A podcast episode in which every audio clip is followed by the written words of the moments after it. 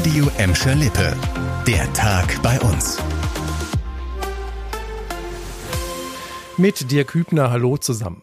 In der Logistikbranche sollen im großen Stil Schwarzarbeiter beschäftigt und Steuern hinterzogen worden sein. Heute haben Zollfahnder zugeschlagen und bundesweit 80 Wohnungen von Verdächtigen durchsucht, auch bei uns in Gelsenkirchen. Hier nahmen die Ermittler einen 41-Jährigen fest. Neben dem Gelsenkirchener wurden noch sechs weitere Beschuldigte geschnappt.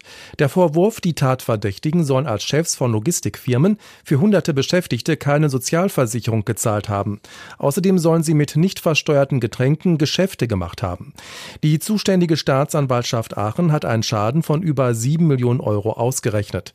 Bei den Durchsuchungen heute wurden auch kistenweise Geschäftsunterlagen beschlagnahmt, die die Fahnder jetzt noch durchgucken und auswerten müssen.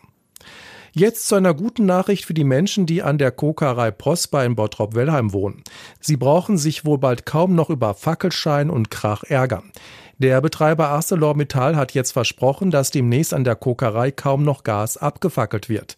Hintergrund, das Unternehmen hat drei neue Abnehmer für das Kokereigas gefunden, darunter auch die Gelsenkirchener Großverzinkerei Zink im Stadthafen. Die Firmen wollen das Gas als Energie nutzen. Dafür muss die Kokerei allerdings noch ans Gasnetz von Uniper angebunden werden, das die Unternehmen verbindet. Vor über einem Jahr war ein Großabnehmer für das Gas abgesprungen, seitdem muss die Kokerei überschüssiges flüssiges Gas abfackeln, oft zum Ärger der Anwohner im Bottropper Süden. Denn die Fackel verursacht nicht nur den typischen Fackelschein, sondern auch Lärm. Beim nächsten Thema geht es um den Rauswurf einer Polizeidozentin in Gelsenkirchen wegen eines umstrittenen Tweets und diese Kündigung wird vor Gericht geklärt.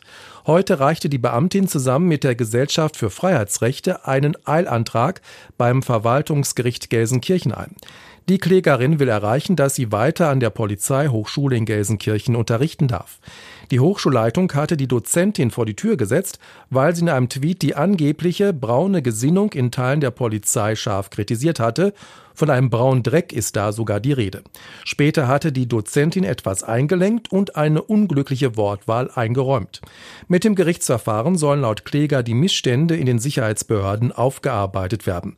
Tatsächlich häuften sich Meldungen über rechtsextreme Chats und rassistische Vorfälle innerhalb von Sicherheitsbehörden, meint die Gesellschaft für Freiheitsrechte. Sowas nennt man dann wohl Blamage. Die Schalker Profis haben das Testspiel gegen die eigene U23 mit 2 zu 4 verloren. Gespielt wurde heute Mittag zweimal 30 Minuten. Der Sinn laut Schalke, Spieler im Profikader, die bislang nicht oder wenig zum Einsatz kamen, sollten Spielpraxis sammeln. Es gibt trotz Niederlage zwei positive Punkte. Ralf Fährmann feierte sein Comeback. Der Keeper, der zuletzt wegen eines Muskelfaserrisses in der Wade ausgefallen war, stand über die volle Distanz zwischen den Pfosten für die Zweitligamannschaft.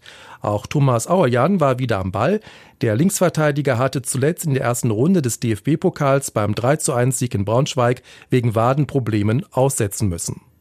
Das war der Tag bei uns im Radio und als Podcast. Aktuelle Nachrichten aus Gladbeck, Bottrop und Gelsenkirchen findet ihr jederzeit auf radio und in unserer App.